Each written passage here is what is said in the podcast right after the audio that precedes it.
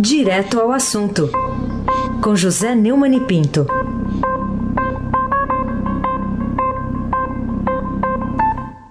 Oi, Neumani, bom dia. Bom dia, Carolina Ercolim, tintim por tintim. Bom dia, Almirante Nelson, que vexame lá em Guayaquil, hein, compadre? E o seu pedalinho. Bom dia, Diego Henrique de Carvalho, bom dia, Moacir Biasi, bom dia, Clã Bonfim, Manuel Alice Isadora. Bom dia, melhor ouvinte, ouvinte da rádio Eldorado 107.3 FM. Carolina Ercolim, tintim por tintim. Bom, Neumani, vamos começar falando da capa do Estadão de hoje, né? Destaque para a reportagem do, da Andresa Matais, do Fausto Macedo, falando sobre um hacker, né? Que ontem confessou à polícia que deu ao site do Intercept Brasil acesso a conversas do ministro da Justiça, Sérgio Moro. A Polícia Federal falta encontrar muitas respostas ainda, né? Quais delas a gente pode detalhar primeiro? Primeiro, eh, Carolina, eu quero esclarecer que ontem eu critiquei a Polícia Federal por usar uma palavra inglesa, Operação Spoofing. Mas aí o meu filho, Vladimir, que conhece melhor essas coisas do que eu e vários é, seguidores dos meus 200, eu ultrapassei a, a meta dos 260 mil lá no YouTube, também me esclareceram que é dessas palavras que você usa é, praticamente de duas línguas, português e inglês. Né? É um termo em inglês que é usado comumente para explicar isso aí, exatamente o que aconteceu, né? Então eu peço desculpas por ter criticado a Polícia Federal e, aliás, numa boa ocasião, porque foi um grande feito, né? Bom, mas agora falta descobrir quem pagou a operação, né? Aliás, eu tenho, desde que isso começou, no dia 9 de junho, eh, eu tenho falado sobre isso e o Silvio Meira, que é o maior especialista no Brasil em tecnologia de informática, me falou que foi uma operação cara e que vai precisar saber como sempre, o rastro do dinheiro. Né? O, o que está sendo apontado pela polícia como líder do, do bando né, é um sujeito chamado Walter de, Delgatti Neto, o Vermelho. Bom, ele foi preso, está em Brasília. A, a defesa diz que não comenta assuntos relacionados à identidade de suas fontes anônimas, mas é, na matéria que você citou, da Andresa e do, e do Fausto, está é, registrado que a polícia eh, tem indício de que os quatro suspeitos presos são os mesmos que acessaram as conversas trocadas pelo Telegram de altas autoridades dos três poderes, entre eles o Sérgio Moro e parece que também o Paulo Guedes e também a Joyce Hasselman do PSL de São Paulo, líder do governo Bolsonaro. Essas provas foram encontradas em perícias, buscas e apreensões e baseadas em depoimentos de, do, do, dos presos que já depuseram lá em Brasília. Né? Aí eu pergunto, o COAF mapeou 630 mil reais em transações suspeitas do hack. Será que o Dias Toffoli vai correr ainda na, nas férias do Judiciário antes de voltar o resto do plenário para interromper também essa investigação? Essa é a questão. Carolina Colim, tintim por tintim. Bom, e o fato de os suspeitos de invasão dos telefones de autoridades, aí como o ministro Moro, o ministro da Economia Paulo Guedes, mudaria, a seu ver, a natureza do caso de política para policial? É, em primeiro lugar, o caso é político porque atinge cargos públicos de pessoas que estão na administração do Estado e principalmente são agentes da lei. Mas é um caso também de, de bandidinhos de quinta, né? tal de Walter Delgatti Neto, que é apontado pela polícia como chefe da quadrilha, que é conhecido como Vermelho, é um cara de 30 anos e, segundo informações da Justiça Eleitoral, é filiado ao DEM de Araraquara desde 2007. Foi preso em 2015 por falsidade ideológica ao apresentar uma carteira vermelha, alegando ser delegado da Polícia Civil depois do furto de um celular no Parque Beto Carreiro Wall, em Itajaí, Santa Catarina. Ele também portava em seu carro arma e munições novamente preso em 2017. É, dessa vez por tráfico de drogas e falsificação de documentos. Quer dizer, bandidinho comum, né? Bandidinho comum e bandidinho de quinta. Bandido é, rampeiro, né? como se diz, de prostituta. Né? Na ocasião, a polícia prendeu em seu apartamento em Araraquara medicamentos de venda proibida e uma carteirinha falsa de estudante da USP. Ele foi absolvido pela justiça na acusação de tráfico no primeiro momento mas foi condenado pelo Tribunal de Justiça pelo crime, porque era reincidente. ele já havia sido condenado pela falsificação do documento. O Delgatti também foi. Ele tem uma verdadeira capivara, né? Foi condenado em 2015 a um ano em regime aberto por ter utilizado o cartão de crédito de um idoso para pagar sua estadia em um hotel em Piracicaba, no interior de São Paulo. O suposto hacker também foi condenado em 2018 por estelionato por ter utilizado um cartão bancário furtado de um escritório de advocacia. Na conta dele no Twitter, fazia críticas ao presidente Bolsonaro e a Sérgio Moro e chegou a responder a uma postagem do procurador Deltan Dallagnol, dando uma sugestão de como confirmar a autenticidade das mensagens vazadas. Mesmo apagando tudo, os caches ficam no celular. Eles são arquivos fragmentados, sem o conteúdo das mensagens, mas com todas as saídas e entradas de mensagens. Ou seja, os bandidos é, que fizeram isso têm uma larga experiência no crime. Né? Vamos ouvir. É, o, a Polícia Federal prendeu quase 100 mil reais na casa de um dos suspeitos de invadir o celular do ministro da Justiça. E vamos ouvir agora o delegado João Vianney. Por favor, Mira, toca aí o delegado João Vianney. O perfil dessas pessoas é relacionado estelionato bancário eletrônico. Eles praticam, estão é, é, de, em vários graus de envolvimento, mas estão de alguma forma ou outra vinculados a fraudes bancárias eletrônicas praticadas mediante internet banking, mediante engenharia social com contato com possíveis vítimas e fraudes em cartão, cartões de crédito e débito, o que é muito comum e a Polícia Federal já tem alguma expertise nesse tipo de investigação. Então, foi localizado na casa de um dos alvos uma quantia razoável em dinheiro em espécie, no caso, quase 100 mil reais, 99 mil e alguma coisa foi apreendido no local, já devidamente depositado em juízo. É, é isso aí. Carolina Ercolim, tintim por tintim.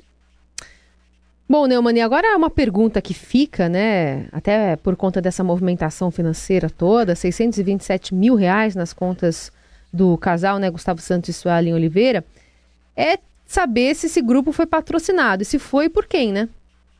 Pois é. É, o tal do Gustavo Henrique Elias Santos, que é o outro membro desse grupo, né? tem 28 anos e mora em Araraquara. É DJ, conhecido como Guto Dubra. Trabalha em shows e eventos e, segundo os investidores, é, foi encontrado, como você viu, dinheiro na casa de um deles em uma quantia bastante. Então alguém deu esse dinheiro, 100 mil reais, você não acha facilmente na casa de ninguém. O Gustavo, o, Guto Dubra, em 2013 foi preso por receptar uma caminhonete Hilux com placas e documentos adulterados e teve apreendidas em sua casa munições e armas falsas. Em 2015 foi condenado a seis anos e seis meses, no caso pela Justiça de São Paulo, em regime semiaberto, mas permaneceu solto após recurso da defesa. Nesse mesmo ano, foi detido junto com o tal do Vermelho, no Parque Beto Carreiro Waldo, em Santa Catarina, mas só prestou depoimento e foi liberado. O advogado dele, o Ariel Valdo Moreira, afirma que desconhece o envolvimento de Gustavo em atividades hackers. Ele foi preso em São Paulo junto com a namorada Suelen. Teve uma movimentação de 424 mil reais entre 18 de abril e 29 de junho de 2018 na conta do banco original, com uma renda mensal de R$ 2.866, ou seja, tem alguém financiando esse golpe e a polícia agora precisa achar quem é, né? Espero que não termine o processo como a busca por quem pagou os advogados do Adélio Bispo, que esfaqueou o Bolsonaro. Né? O, o, o Gustavo disse aos investigadores que viu as mensagens das autoridades hackeadas no celular de Walter Delgatti Neto, que é seu amigo. Segundo o portal Cidade Onde, Araraquara, a família dele mora num bairro da periferia da cidade, ou seja, um crime de periferia, né?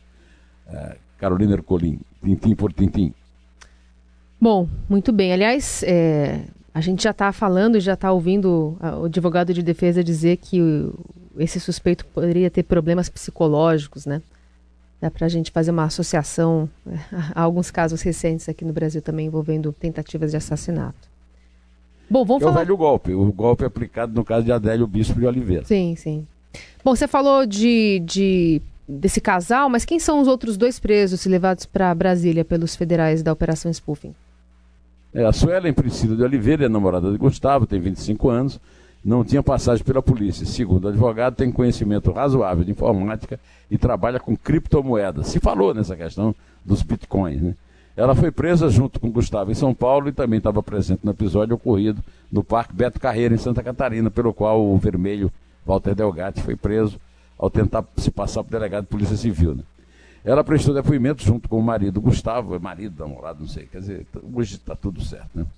Segundo a, a, investigação da Polícia Federal sobre o ataque hacker, Suelen movimentou entre 7 de março e 29 de maio de 2019 uma renda mensal é, de, com renda mensal de 2.192 e a, os agentes encontraram 100 mil reais em espécie no apartamento do casal na zona sul de São Paulo.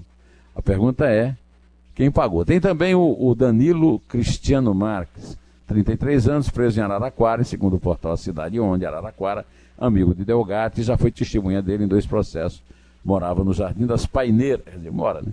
No Jardim das Paineiras, em Araraquara, mas agora está morando na Polícia Federal, lá em Brasília, Carolina Ercolim, tintim por tintim. Vamos falar então sobre o ministro né, da Justiça, Sérgio Moro, né, após essa operação né, que foi desbaratada aí pela Polícia Federal, que é subordinada ao Ministério da Justiça. Você acha que ele é, supera esse desgaste que ele tem sofrido desde o começo de junho com a divulgação dessas mensagens? Ele sai fortalecido? Ele sai como entrou? Como é que ele sai na sua avaliação desse, dessa operação da PF? É, durante toda a divulgação dos, dos das, das, supostas mensagens é, no Intercept Brasil, o Moro nunca perdeu a, a, a, popularidade dele. É um herói nacional por causa do combate à corrupção e pelo fato de ele ser um juiz honesto. Nessas mensagens supostas, não há em nenhum momento nenhuma referência a que ele pegou propina ou a que ele desviou alguma coisa, né? Nem ele, nem o Deltan, nem os outros, né? É, agora, é, ficou no ar uma coisa que os inimigos dele, no Supremo, nos tribunais em geral, e principalmente na política, principalmente o PT, ficam. É, você viu aquele deputado, o Glauber Braga, que o chamou de juiz ladrão sem ter nenhuma, nem sequer suspeita sobre isso. Né? Então o Moro é, é, publicou um tweet dizendo: pessoas com antecedentes criminais envolvidas em várias espécies de crime. Elas, a fonte de confiança daqueles que divulgaram as supostas mensagens obtidas por crime. É, enquanto isso, a Veja, que é das, um dos parceiros do Intercept Brasil, é, distribuía notícias com títulos como Prisão dos supostos hackers revela comunicação tabajara do governo. O silêncio de Moro sobre a prisão dos possíveis hackers da Lava Jato. É, o Reinaldo Azevedo, da Band News, disse: é bom que fiquemos atentos, porque é um monte de feiticeiros por aí dispostos a inventar qualquer coisa para se ver se tiram a Lava Jato das cordas. Eu, eu, será que a Lava Jato está, está nas cordas mesmo? É alguma fantasia do Reinaldo? Bom, o, o editor é, do Intercept Brasil, Leandro Demore, disse que nunca fez um, um respondeu ao Moro dizendo que nunca falamos sobre a fonte. Essa acusação de que esses supostos criminosos pregam agora são nossa fonte fica por sua conta. Não surpreende vindo de que não respeita o sistema acusatório e se acha acima do bem e do mal em um país sério, investigado seria você. Em um país sério, é, não teria havido essa onda durante um mês em cima de mensagens, nenhuma delas periciada no Instituto Técnico Confiável Público. Né? Então, é, isso aí é aquilo que no, no comum do foro se chama de ius esperniandi, o direito de espernear depois do flagra é, da ligação dos hackers com o Intercept Brasil, que é, está presente na manchete do Estadão e na matéria de Andresa Matais e de, de Fausto Macedo. Carolina Ercolim, tintim por tintim. Bom, vamos falar também das consequências né, dessa investigação da operação da PF sobre os parceiros do site da Intercept Brasil, né? É, aqui na imprensa brasileira, o que, que pode acontecer? Ah, Carolina, o Jean Willis, que renunciou a uma, a uma, a uma cadeira na Câmara, estava sendo ameaçado, evidentemente também se manifestou. Eu não sei o que é mais ridículo, a operação da PF, que fabricou um hacker em Araraquara para criar cortina de fumaça em relação aos crimes de Moro denunciados por The Intercept, ou a cobertura do jornal o Globo sobre o caso. Ele envolve o Globo, o Globo não está entre os parceiros. mas é, o Globo faz parte de todo o, o, o de toda a cobertura exagerada de, de notícias é, superdimensionadas. Carolina Ercolim, tintim por tintim. Vamos lá, Neumani, qual que é a importância é, da notícia de que o mesmo juiz que autorizou a operação spoofing, né, o Valisney de Souza... Peraí, você está pulando alguma pergunta. Vamos falar então sobre ainda a, a, a, Operação Lava Jato, então, aliás, a Operação Lava Jato, a Operação Sobre a consequência no, nesses parceiros.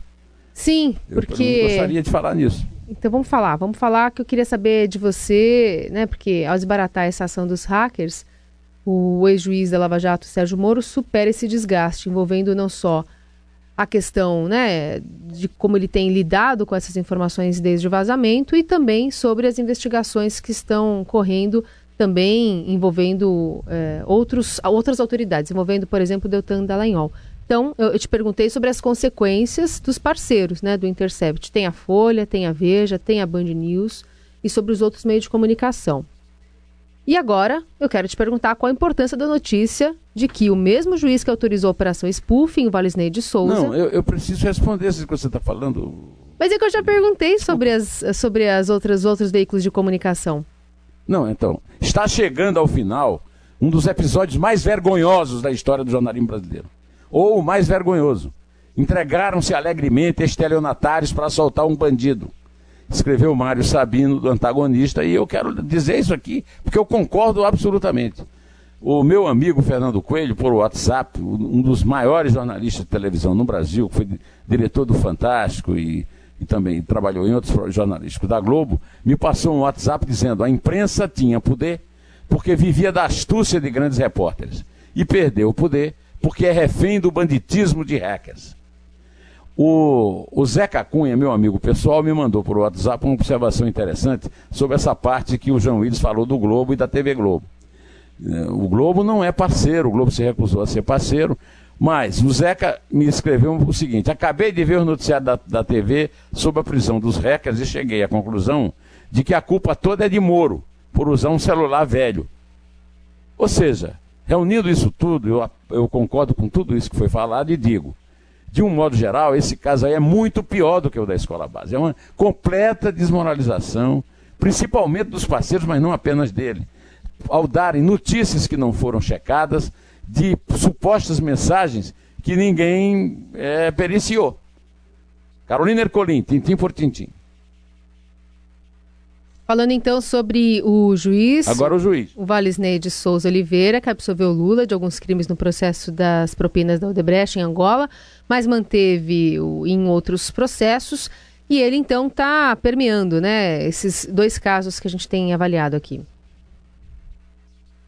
É, o juiz da décima vara federal de Brasília, o Valisney de Oliveira, manteve uma ação penal contra o ex-presidente Luiz Inácio Lula da Silva e seu sobrinho Taiguara Batista na Operação Janos por supostos crimes de corrupção passiva e lavagem de dinheiro em contatos com Odebrecht, em Angola. Mas atendendo a pedidos da defesa de Lula, o magistrado rejeitou a denúncia contra o ex-presidente Taiguara da acusação em 17 crimes de lavagem de dinheiro que envolveriam 20 milhões de reais mantendo a acusação para outros atos que se enquadram no mesmo crime, no valor de 7 milhões e 300 mil e outros 355 mil dólares. Após essa decisão, só quatro dos dez réus do processo continuam eh, respondendo pelos crimes. Lula, Taiguara, Zé Manuel Camano Ramos, Marcelo Adebrecht, é, teve a ação suspensa em razão do acordo da delação premiada. É, o, o, o juiz alegou, Carolina, que é, de fato a, o Ministério Público não, não esmiuçou o caso a ponto de convencê-lo a, a, continuar o processo nesse, nessas questões que ele tirou da ação. Né? Carolina Ercolim, tintim por tintim. Bom, e até que ponto o programa Saque Certo, né? Vai mesmo, como pretende a equipe econômica do governo Bolsonaro, sob o comando do ministro da Economia Paulo Guedes, ser esse primeiro passo para a retomada de crescimento e o fim do desemprego do país. A previsão é de um estímulo no PIB né, de pelo menos 0,3%. Vamos ouvir o, o, o, Guedes falando, Almirante, por favor? Eles mexeram só nas inativas. Nós estamos mexendo nas ativas e inativas. Eles soltaram 40 bilhões para 25 milhões de pessoas. Nós estamos soltando 40 bilhões para 100 milhões de pessoas. Eles soltaram uma vez só. Isso que nós estamos fazendo é para sempre. É um salário extra para o resto da vida. É, mas não resolve o problema é, da, da crise da economia, do desemprego, não. Alivia, é uma boa notícia, eu mesmo já elogiei aqui. Agora, vamos convir que 500 reais por conta não é também assim nenhum paraíso, nenhum... é um presente de aniversário, não deixa ser principalmente conhecendo a, a renda média do, do, do, brasileiro pobre. Mas ainda precisamos de uma aprovação com muita economia do, da Previdência para começar um processo de investimento no Brasil. E isso vai estar tá ficando para agosto, depois do adiamento por causa das férias de meio de ano dos deputados. Vamos contar, Carolina, por favor? Vamos sim. Aliás, o, o Paulo Guedes ele falou que vai ser um 14 salário, né? Mas é, não dá para a gente talvez chamar isso de salário, já que o limite é 500 reais, o salário mínimo está perto dos mil, né? É um talvez meio salário a mais, né? É, é isso. Salário mínimo está quase mil. É. Então é isso aí que você falou, meio salário a mais. É. Então vamos é 13 contar. salários e meio, né, Carolina? É, ou isso, ou 13 salários e meio. É três? Então vamos lá. É três? Alô? Conta. Tô contando. É três? É três, é dois. é um. É dois. Intec.